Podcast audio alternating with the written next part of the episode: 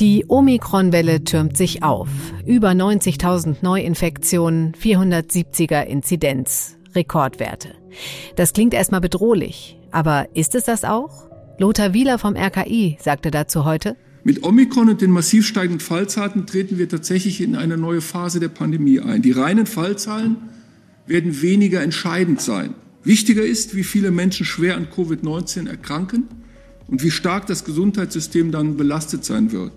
In der Tat hören wir, dass Omikron milder verläuft, vor allem für Geimpfte. Aber selbst wenn das Risiko für einen schweren Krankheitsverlauf auf dem Papier geringer ist, kann es einen erwischen und die nächsten Wochen könnten in den Krankenhäusern chaotisch werden. Viele sagen, wir werden uns eh alle anstecken. Und manche Länder wie Großbritannien oder Spanien setzen fast darauf, schrauben mitten in der Welle die Maßnahmen runter. Ist das Wahnsinn? Kapitulation? Oder ist das einfach der Weg zurück in die Normalität, in Richtung Ende der Pandemie? Das möchte ich heute im FAZ-Podcast für Deutschland mit dem Virologen und Epidemiologen Klaus Stör besprechen. Und weil sich gerade so viel mehr Menschen infizieren als bisher und außerdem heute neue Quarantäneregeln auf den Weg gebracht wurden, haben wir im zweiten Teil der Sendung mal einen kleinen Service-Block für Sie. Antworten auf Fragen, die sich viele gerade stellen. Wann und wie lange muss ich in Quarantäne? Wirken die bisherigen Schnelltests bei Omikron? Und wann brauche ich welchen Test? Diese und weitere Fragen beantwortet mein Kollege Kim Björn Becker aus der Politikredaktion. Heute ist Freitag, der 14. Januar und ich bin Katrin Jakob. Schön, dass Sie dabei sind. Mein Name ist Dr. Tillmann Rümenapf, niedergelassener Kinder- und Jugendarzt hier im Ennepe-Ruhr-Kreis. Die Einführung der Telematik sehe ich durchaus als Chance, aber aktuell fällt das System oft aus und es gibt viel zu wenig technischen Support. Dafür geht eine Menge Zeit drauf, in der ich die Kinder nicht genügend betreuen kann. Das muss sich ändern. Die besondere Nähe der niedergelassenen Haus- und Fachärzte ist in Gefahr. Was die Gesundheitspolitik jetzt dringend ändern muss, erfahren Sie auf rettetdiepraxen.de. Bei mir am Telefon ist jetzt der Virologe und Epidemiologe Klaus Stör. Er hat 15 Jahre lang für die Weltgesundheitsorganisation WHO gearbeitet und hat dort SARS und Influenza erforscht. Hallo, Herr Stör. Schönen guten Tag. Herr Stör, die WHO hat gewarnt, dass sich in den nächsten sechs bis acht Wochen die Hälfte aller Europäerinnen und Europäer mit Omikron infizieren könnten. Das klingt bedrohlich auf den ersten Blick. Bereitet Ihnen das auch Sorge? Sorge auf der einen Seite schon, weil sich diese vielen Infektionen, obwohl die meisten mild und asymptomatisch verlaufen, auch in die eine oder andere schwere Krankheit äh, umwandeln werden. Das äh, schon, aber wir sehen ja eine deutliche Schere zwischen den Zunahmen der Infektionen und der fast horizontalen Verla dem horizontalen Verlauf der Hospitalisierung und der Einweisung auf die Intensivstation. Wir bekämpfen bei der Pandemie ja keine Infektion, sondern die Krankheitslast und die passiert ja dort, wo die Menschen in die Krankenhäuser eingewiesen werden. Hm. Also man, man sagt ja jetzt, oder das, das äh, wird ja immer offensichtlicher, Omikron äh, sorgt für mildere Verläufe, das haben Sie auch gerade gesagt. Aber ich finde, das ist immer so ein bisschen irreführend. Was heißt denn mild eigentlich? Das kann ja schon noch äh, unangenehm sein, sage ich mal. Ne? Ja, das ist alles eine Stufe nach unten gerückt. Die Anzahl der schweren Verläufe wird seltener. Und das ist ja das Entscheidende. Man hat sehr viele Infektionen, die aber meistens halt mild und asymptomatisch. Und der Ansturm auf die Hospitäler und die Intensivstationen bleibt aus. Und das mhm. ist der erste und wichtige Schritt in Richtung Endemie, wo also jeden Winter sehr viele Infektionen vorkommen, auch mal eine halbe Klasse nicht zur Arbeit kommt äh, und auch Druck äh, auf andere äh, existiert, weil nicht alle Arbeitnehmer zur, zur Schicht erscheinen. Aber mhm. die Krankenhäuser und Hospitäler werden in der Regel nur normal in Anführungsstrichen belastet, in Influenza-schweren Jahren auch mal bis zur, zur Schmerzgrenze. Das ist aber das, was was wir kennen, wo wir äh, uns äh, zwar schon ärgern, aber was wir nicht als unnormal ansehen. Und da nähert sich jetzt das Coronavirus an und da müssen wir uns auch mental darauf einstellen, dass wir viele Infektionen sehen, aber eben nicht so schwere Verläufe. Ja. Lassen wir einmal zurückkommen zu dem, zu dem äh, Begriff milder Verlauf. Können Sie das mal einmal sagen, bis wohin geht denn milder Verlauf? Also Sie sagen asymptomatisch und ich sage jetzt mal leichte Erkältung, das denkt man ja immer als erstes mit mild. Bis wohin geht denn mild? Ja, eine milde Erkrankung wäre eine Erkrankung, bei der man zwar im Krankenhaus vielleicht landet, aber keine intensivmedizinische Betreuung benötigt. Es ist ganz wichtig, äh, diesen Unterschied zu machen. Äh, die, die Wahrscheinlichkeit, mit Omikron schwer zu erkranken, reduziert sich. Es wird aber immer noch schwere Verläufe geben. Nur der Anteil der schweren Verläufe insgesamt wird abnehmen. Bei bei also 100.000 Erkrankungen werden dann eben nicht mehr zu 0,5 Prozent äh, schweren Verläufen führen, sondern mit einem weitaus geringeren Prozentsatz. Und das ist der Unterschied, der uns in die Endemie führt. Hm. Sie sagen, das Virus ändert sich und jetzt muss sich auch die Einstellung ändern. Das muss in den Köpfen ankommen. Äh, viele sagen sich ja jetzt auch angesichts der Zahlen, ach egal, wir kriegen es eh alle. Man kriegt das auch immer mehr mit, so bei Freunden oder Familienmitgliedern. Ist dieses Lockerlassen denn jetzt die richtige Einstellung oder ist das im Moment noch gefährlich?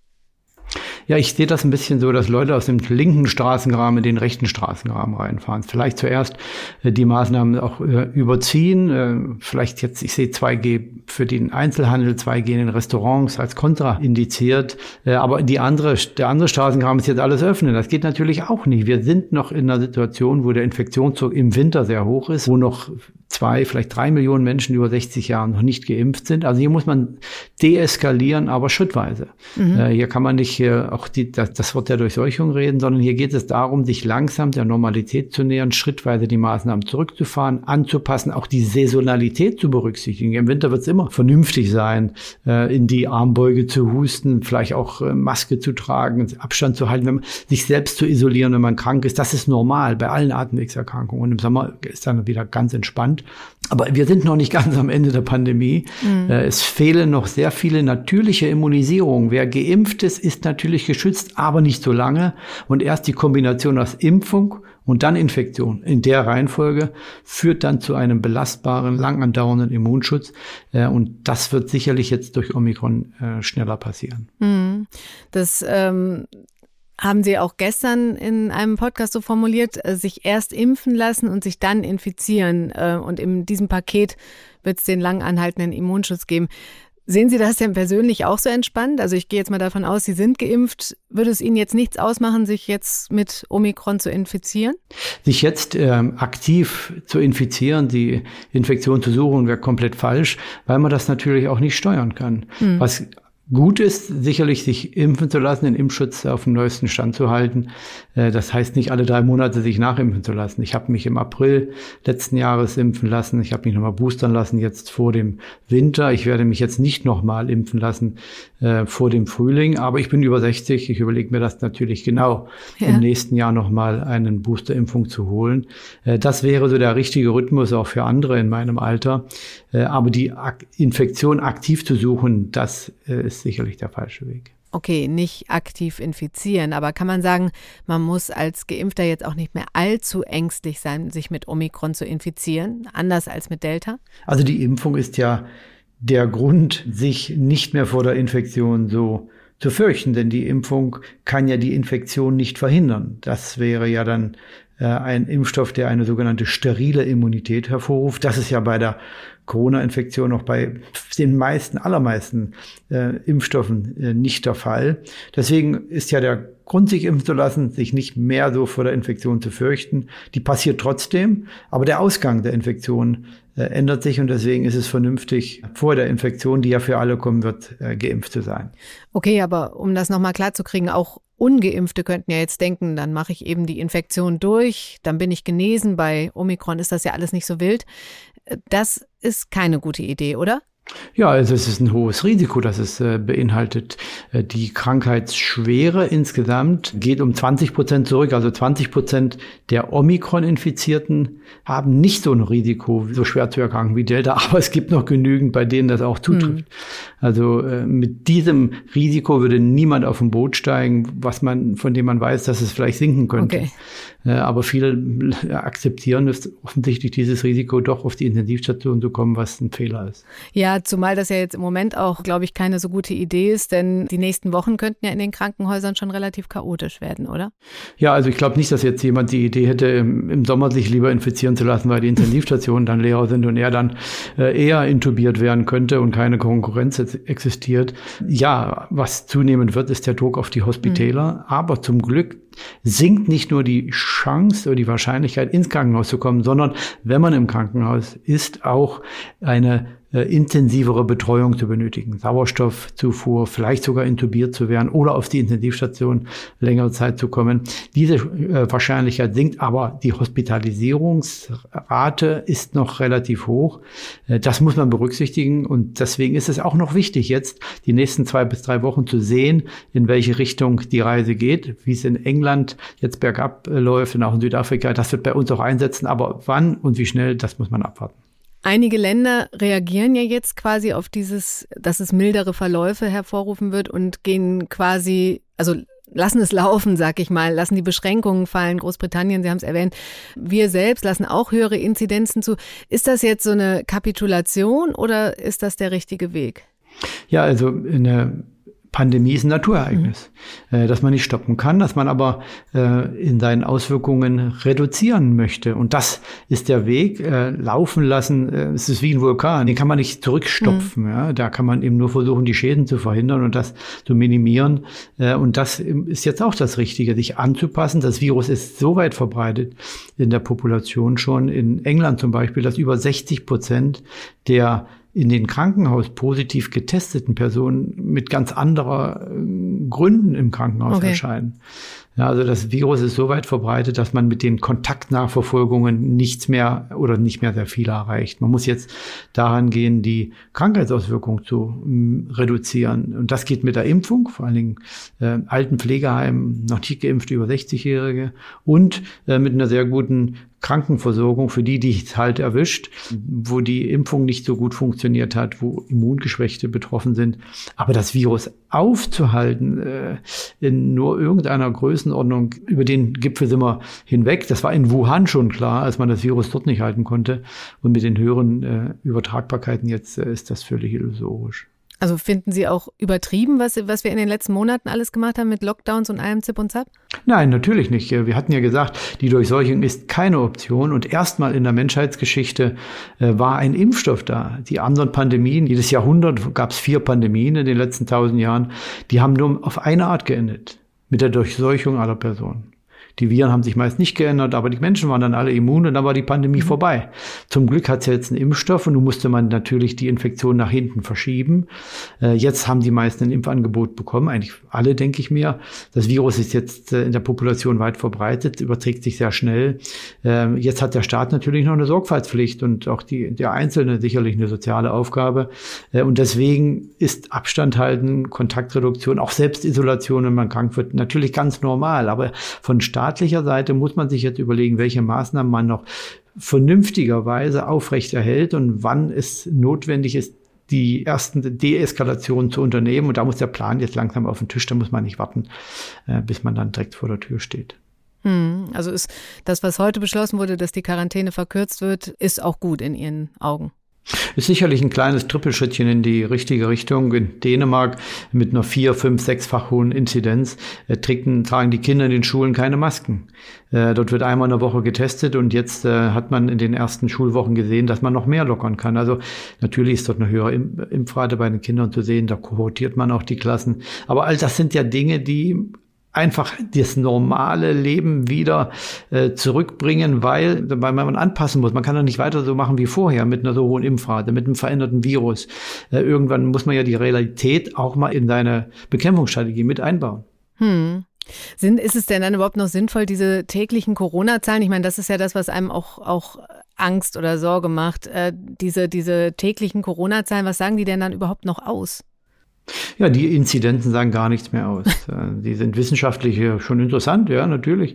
Äh, aber für die ähm, Lenkung der Bekämpfung ist die Hospitalisierung der entscheidende Parameter. Natürlich kann man andere äh, Indikatoren mitverwenden, die dann vielleicht ein bisschen früher schon ein Anzeichen geben, wo man bestimmte Altersgruppen natürlich beachten kann, wo man Berufsgruppen oder Personen, die dann besonders äh, schwer erkranken können, auch herausfiltrieren kann, dann speziell auch behandeln oder, oder ähm, beschützen kann. Aber schauen Sie sich mal die Schulen an. Ähm, die höchste Inzidenz in Deutschland liegt bei den 15- bis 35-Jährigen. Mhm. Dort wird auch natürlich getestet in den Schulen intensiv, alle Kinder dreimal. Äh, da wird man natürlich jede asymptomatische Infektion finden. Die Kinder gehen ja nicht mit laufender Nase in die Schule. Aber warum testet man die Kinder noch? Sind die eine besondere Quelle für die Infektion? Werden die besonders viel krank? Äh, warum testet man nicht andere mehr, die eigentlich offensichtlich stärker zum Infektionsgeschehen beitragen und wie soll das langfristig weitergehen? Also das sind die Fragen, die man sich jetzt ganz schnell stellen muss. Äh, ansonsten lebt man irgendwie, was die Bekämpfung betrifft, auf einem Paralleluniversum in Deutschland. Denn in unseren Nachbarländern gab es ja schon äh, noch nicht mal Schulschließungen äh, in einigen in, in den letzten anderthalb Jahren. Sprechen wir einmal über die Zeit nach Omikron. Für wie groß halten Sie die Gefahr, dass nochmal eine tödlichere Variante entsteht? Also es würde evolutionär aus der äh, Perspektive eines Virus falsch sein. Den wird nochmal stärker zu schädigen, weil der dann ja auch weniger Virus an andere weitergeben kann, weil er schnell stirbt oder dann sich isoliert. Also evolutionär macht das keinen Sinn. Es gibt keine Virusinfektion, die ich kenne, wo die Pathogenität, also die krankmachende Wirkung nach der schrittweisen Anpassung dieses Tiervirus an den Menschen auch nochmal äh, passiert wäre. Also das ist sehr unwahrscheinlich. Was natürlich passieren wird, ist, dass neue Varianten entstehen und dann passt der Immunschutz nicht mehr ganz so gut, muss man den Impfstoff anpassen, aber äh, solche Schritte, wie, die, wie jetzt Omikron gegangen ist, die werden immer in die Richtung gehen. Gleichbleibende oder äh, verringerte Pathogenität. Okay, also müssen wir uns aber auch weiter impfen noch. Für die über 60-Jährigen ist es äh, gut möglich, dass man da die Impfung noch weiter empfiehlt in den nächsten Jahren. Aber wenn ich sie mir die anderen vier endemischen Coronaviren bei Menschen anschaue, die sehr, sehr mild im Vergleich äh, verlaufen, die verursachen 10 bis 30 Prozent der Atemwegserkrankungen jeden Winter, dann braucht man vielleicht gar keine Impfung. Aber das bleibt abzuwarten. Okay, und jetzt letzte Frage. Machen Sie uns noch mal ein bisschen Hoffnung. Haben wir jetzt mit Omikron wirklich das Ende der Pandemie vor Augen? Mit Omikron, mit der sehr äh, guten Impfdecke, die hoffentlich noch höher wird, äh, gemeinsam und den Infektionen, die jetzt passieren und vielleicht mit dem Frühling, der früh kommt, haben wir das Ende der Pandemie sehr nah vor, vor dem Auge. Im nächsten Herbst muss man schauen, äh, wie stark die Atemwegserkrankungen dann auch werden. Aber mit einer Impfung der über 60-Jährigen glaube ich, dass man dann sehr gut durchkommt und auch keine Kontaktbeschränkungen, äh, Lockdowns oder ähnliches mehr notwendig sind. Herr Stör, vielen Dank für das Gespräch. Ich bedanke mich. Es werden sich also sehr viele Menschen mit Omikron infizieren. Und ja, man sollte denken, zwei Jahre Pandemie, jeder weiß, was zu tun ist, jeder kennt die Abläufe und Regeln. Aber das habe ich auch unter Kollegen und Bekannten gemerkt, das ist nicht der Fall. Und in Sachen Quarantäne wird sich ja jetzt auch einiges ändern. Und deswegen beantworten wir jetzt mal ein paar Omikron-Fragen, die in dieser massiven Ansteckungswelle wahrscheinlich sehr viele von uns sich irgendwann stellen werden müssen. Und dazu begrüße ich jetzt meinen Kollegen Kim Björn Becker. Hi Kim. Hallo Katrin. Kim, fangen wir doch mal mit dem aktuellsten an. Heute wurden neue Regeln für Quarantäne und Isolation beschlossen. Was gilt denn jetzt? Ja, im Wesentlichen sind die Fristen, wie lange man in Quarantäne oder in Isolation muss, äh, verkürzt worden. Also es waren ja immer zehn Tage. Das sind jetzt fünf oder sieben. Ähm, das, äh, die Bundesregierung hat ja da ein äh, relativ äh, übersichtliches Schaubild rausgebracht, aus dem man dann genau ableiten kann, wie viele Tage das sind. Also ganz kurz die wesentlichsten Punkte. Ähm, wenn man von einer Isolation spricht, dann bezieht sich das ja immer auf Menschen, die infiziert sind. Mhm. Und die Quarantäne ist dann die Absonderung für Kontaktpersonen, also Menschen, bei denen der Verdacht besteht. Und was halt wichtig ist, ist, ähm, dass Kontaktpersonen, die geboostert sind, also die dritte Impfung erhalten haben, oder die frisch doppelt geimpft oder frisch genesen sind, also frisch heißt innerhalb der letzten drei Monate, dass die zum Beispiel gar nicht mehr in Quarantäne müssen. Andere können sich zum Beispiel nach sieben Tagen dann äh, freitesten mittels PCR oder Schnelltest. Okay, und wenn ich infiziert bin, muss ich mich isolieren. Wie lange dauert das? Also jetzt in der Regel sind es sieben Tage, wenn man mhm. sich äh, nach diesen sieben Tagen freitestet mit einem negativen PCR oder Schnelltest. Also die Selbsttests für zu Hause genügen da nicht. Man muss dann zu so einer äh, Teststelle gehen. Es gibt noch so ein paar ähm, Sonderregeln. Also wenn man sich nicht freitestet, dann sind es nach wie vor zehn Tage. Und äh, für Beschäftigte, zum Beispiel in Krankenhäusern und Pflegeheimen, da ähm, gibt es noch etwas schärfere Regeln. Die können sich auch ähm, nach sieben Tagen freitesten. Da geht aber nur der PCR-Test, weil er präziser ist. Mhm. Und die Person darf zwei Tage lang keine äh, Symptome gehabt haben, also keine Anzeichen einer Erkrankung. Gut, das macht ja eh Sinn, ne? Genau. Jetzt wurde ja in den letzten Tagen auch viel darüber diskutiert, ob die gängigen Schnelltests Omikron überhaupt anzeigen. Die Antwort ist ein klassisches Ja, aber, oder? Ja, genau so kann man es sagen. Also die Studien, von denen ich gelesen habe, deuten darauf hin, dass die Schnelltests Omikron schon erkennen. Wissenschaftler erklären das damit, dass diese Schnelltests auf das sogenannte N-Protein abstellen und nicht auf das Spike-Protein. Äh, mhm. Äh, dieses Spike-Protein ist ja bei Omikron stark verändert im Vergleich zu anderen Varianten, aber weil das für die Erkennung nicht primär ist, ähm, funktionieren sie anscheinend äh, zumindest weitgehend relativ gut. Das ist äh, so ein bisschen die Erkenntnis, die man jetzt hat. Es gibt so ein paar Ideen, dass man anders testen müsste in Zukunft. Also ja. Äh, vielfach ähm, wurde ja einfach der Nasenabstrich gemacht beim Schnelltest. Ich habe das auch äh, sehr oft durchlaufen in den letzten Monaten. ja, wer Und, nicht. Ähm, wer nicht, genau. Das ist äh, wäre für viele schon Routine geworden, wenn sie dann doch irgendwo mit Kollegen oder so unterwegs sind. Und was sich jetzt zu bewahrheiten scheint, ist, dass es sinnvoller ist, beim Schnelltest auf jeden Fall auch den Rachenabstrich zu machen. Mhm. Der ist ja für viele sehr viel unangenehmer. Ich mag es auch ehrlich gesagt gar nicht, aber weil sich eben das Virus primär im Rachen ausbreitet und erst später in der Nase. Das ist, wie gesagt, vorläufiges Wissen, Stand jetzt, äh, muss man, glaube ich, auch beim, beim Schnelltest mehr auf den Rachen gehen als auf die Nase. Ja, ich hatte sogar gelesen, beides, ne? Also am besten. Im Idealfall wahrscheinlich beides, genau, ja. weil je mehr Chancen man hat, Virusmaterial zu erwischen, äh, wo immer es dann sitzt, desto besser ist es natürlich für die, für die Güte des Testes dann. Okay, jetzt gehen wir mal davon aus, ich mache so einen Test. Ich erwarte ja eigentlich, dass da nur ein Strich erscheint, aber jetzt erscheint der gefürchtete zweite Strich. Das wird ja jetzt bei Omikron bei mehreren Leuten der Fall sein oder bei viel mehr Leuten als bisher. Also ich bin infiziert, ich bin positiv. Was muss man denn jetzt eigentlich machen als erstes? Also ein positiver Selbsttest oder Schnelltest muss ja immer durch einen äh, hochwertigen PCR-Test äh, abgeklärt werden, ob es wirklich stimmt oder ob es vielleicht falsch positiv ist. Das heißt, man muss sich auf jeden Fall um einen PCR-Test bemühen. Jetzt gibt es da im Wesentlichen zwei Wege. Man kann natürlich bei einem Testzentrum, das PCR-Tests anbietet, einen Termin machen. Mhm. Wenn man das macht, ich habe zum Beispiel auch privat äh, vor den Feiertagen an Weihnachten mich auch mal PCR-mäßig testen lassen, bevor ich zu den Eltern gefahren bin. Und dann muss man in der Regel oft schon angeben, äh, was der Anlass ist, äh, dass man diesen PCR-Test macht. Das macht auch einen Unterschied. Man muss ihn zum Beispiel nicht bezahlen, wenn man einen positiven Schnelltest hat. Auch wenn der zu Hause Test gemacht, Entschuldigung, auch wenn der zu Hause gemacht wurde? Ja, Schnell- oder Selbsttest soll man dann in der Regel mitbringen und zur Abklärung ähm, werden dann die Kosten übernommen. Ah, okay. Das muss man in der Regel nicht selbst bezahlen. Und genau, also man muss das mitbringen, fotografieren, zum Testzentrum gehen, den, den Termin buchen und dann eben dabei angeben, dass es eben um eine Abklärungsuntersuchung eines Schnell- oder eines Selbsttestes geht. Das wäre die eine Möglichkeit. Mhm. Die andere Variante ist natürlich den Hausarzt anzurufen und zu fragen, ob man das in der Praxis machen kann oder wohin der Hausarzt einen verweist. Wichtig ist da nur, das betonen viele Ärzte immer wieder, das, deswegen äh, referiere ich es hier mal, nicht einfach in die Praxis zu gehen. Das wollen viele Praxen nicht aus Angst, dass man dann doch infektiös ist und andere Patienten ansteckt. Ja. Es ist ja auch immer wieder die Rede im Zusammenhang mit den PCR-Tests vom CT-Wert, der ja da irgendwie mitermittelt wird. Was sagt der mir denn eigentlich und ändert das irgendwas an der Situation, an der Quarantäne oder weiß ich nur dann einfach mehr? Mhm, an der Quarantäne ähm, nicht unbedingt. Der CT-Wert gibt im Wesentlichen an, ob man noch ansteckend ist oder nicht. Ob am Ende Quarantäne oder Isolation in dem Fall verhängt wird, entscheidet ja dann sowieso das Gesundheitsamt. Das ist ja oft auch äh, sehr individuell. Aber grundsätzlich heißt es, dass der CT-Wert Auskunft darüber gibt, ob man noch ansteckend ist.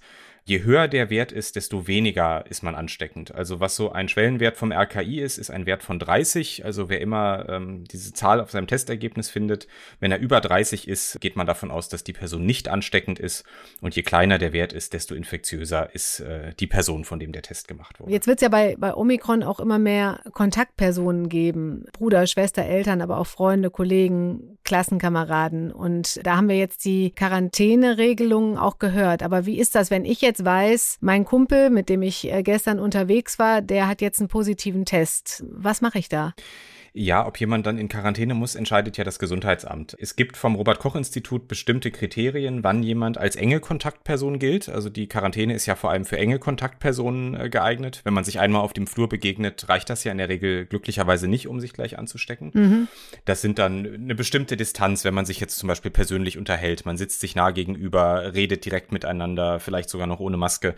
Dann sind das natürlich alles Faktoren, die dazu führen, dass man zu einer engen Kontaktperson wird in den Augen der, der Behörde. Behörde, ähm, ja auch mit Recht. Und das spielt dann natürlich eine Rolle, also wie eng der Kontakt ist. Bei, äh, gerade jetzt bei Omikron, was ja eine sehr ansteckende Variante ist, gehen ja Fachleute davon aus, dass man sich im gleichen Haushalt höchstwahrscheinlich so oder so ansteckt. Und das ist gerade eine Diskussion äh, im Zusammenhang mit der ja doch knappen Ressource des PCR-Tests. Die Labore sind ja gerade sehr stark ausgelastet. Und was zum Beispiel die Laborverbände kürzlich gefordert haben, war, dass es bei Familienmitgliedern, die im gleichen Haushalt leben mit einem Infizierten, man doch überlegen könnte, gar nicht mehr jeden Einzelnen mit einer PCR zu testen, sondern gleich zu sagen, ihr kriegt höchstwahrscheinlich sowieso und das Amt verhängt die Quarantäne für alle. Das ist aber gerade so ein bisschen im Fluss, weil es auch immer damit zusammenhängt, wie viele Ressourcen hat man da gerade und das wird dann das Amt immer individuell entscheiden. Da gibt es einen gewissen Ermessensspielraum. Aber das ist dann schon, also wenn ich geimpft, geboostert bin, dann muss ich doch eigentlich nicht mehr in Quarantäne, oder? Genau, das ist ja ein Teil der neuen ja. Regelung, dass, dass äh, geboosterte oder frisch doppelt geimpfte von diesen Regeln ausgenommen sind. Alles klar. Gut, und jetzt äh, letzte Frage nochmal zu der äh, Corona-Warn-App. Denn da ploppen ja jetzt immer mehr rote Warnungen auf und die sind, gehen teilweise dann irgendwie acht Tage zurück. Am so und so vielten soll man da jemandem begegnet sein. Was, was muss ich tun und was droht mir, wenn ich es nicht tue? Also wenn man sich in Quarantäne begibt, dann ist das immer freiwillig wegen der RKI-Warnung. Also im Grunde sagt ja die App nur, dass es einen Kontakt gab, der möglicherweise heikel war. Und was auf jeden Fall sinnvoll ist, aber da erwächst jetzt keine rechtliche Pflicht draus, ist, ähm, sich zu testen. Mhm. Das empfiehlt das RKI, das empfehlen Ärzte, das sagt ja einem auch der gesunde Menschenverstand, dass man da mal guckt, ob man sich vielleicht was gefangen hat. Dazu verdonnern kann ein höchstens das Amt, wenn das auf anderem Wege diesen Kontakt nachverfolgen würde. Aber solange man nur die Meldung der App hat, äh, sollte man zu Hause bleiben. Es ist freiwillig. Man sollte sich testen lassen. Auch das ist freiwillig. Und was Fachleute empfehlen, wenn man eben Krankheitsanzeichen hat, äh, dass man dann seinen Arzt anruft oder eben den Bereitschaftsdienst unter dieser Service-Nummer 116 117. Das macht dann wahrscheinlich Sinn. Und testen lassen heißt dann in dem Fall auch ein PCR-Test? Äh, PCR oder Schnelltest. Also das RKI sagt dazu, es muss nicht zwingend ein PCR-Test sein. Kim, vielen Dank für deine Erläuterung. Wie gesagt, manches ist nicht neu, einiges schon. Und da viele damit noch gar nicht in Berührung gekommen sind, macht es sicher Sinn, das Wissen ab und an mal aufzufrischen. Keine Ursache, gerne. Also, was ich heute mitgenommen habe, man sollte es nicht darauf anlegen, sich zu infizieren, aber, sofern man geimpft ist, bei aller gebotenen Vorsicht auch nicht zu viel Angst haben vor Omikron. Und vor allem, das Ende ist in Sicht. Und mit diesem doch sehr hoffnungsvollen Ausblick entlasse ich Sie heute, bedanke mich fürs Zuhören und wünsche Ihnen alles Gute. Am Montag begrüßt Sie an dieser Stelle meine Kollegin Marie Löwenstein.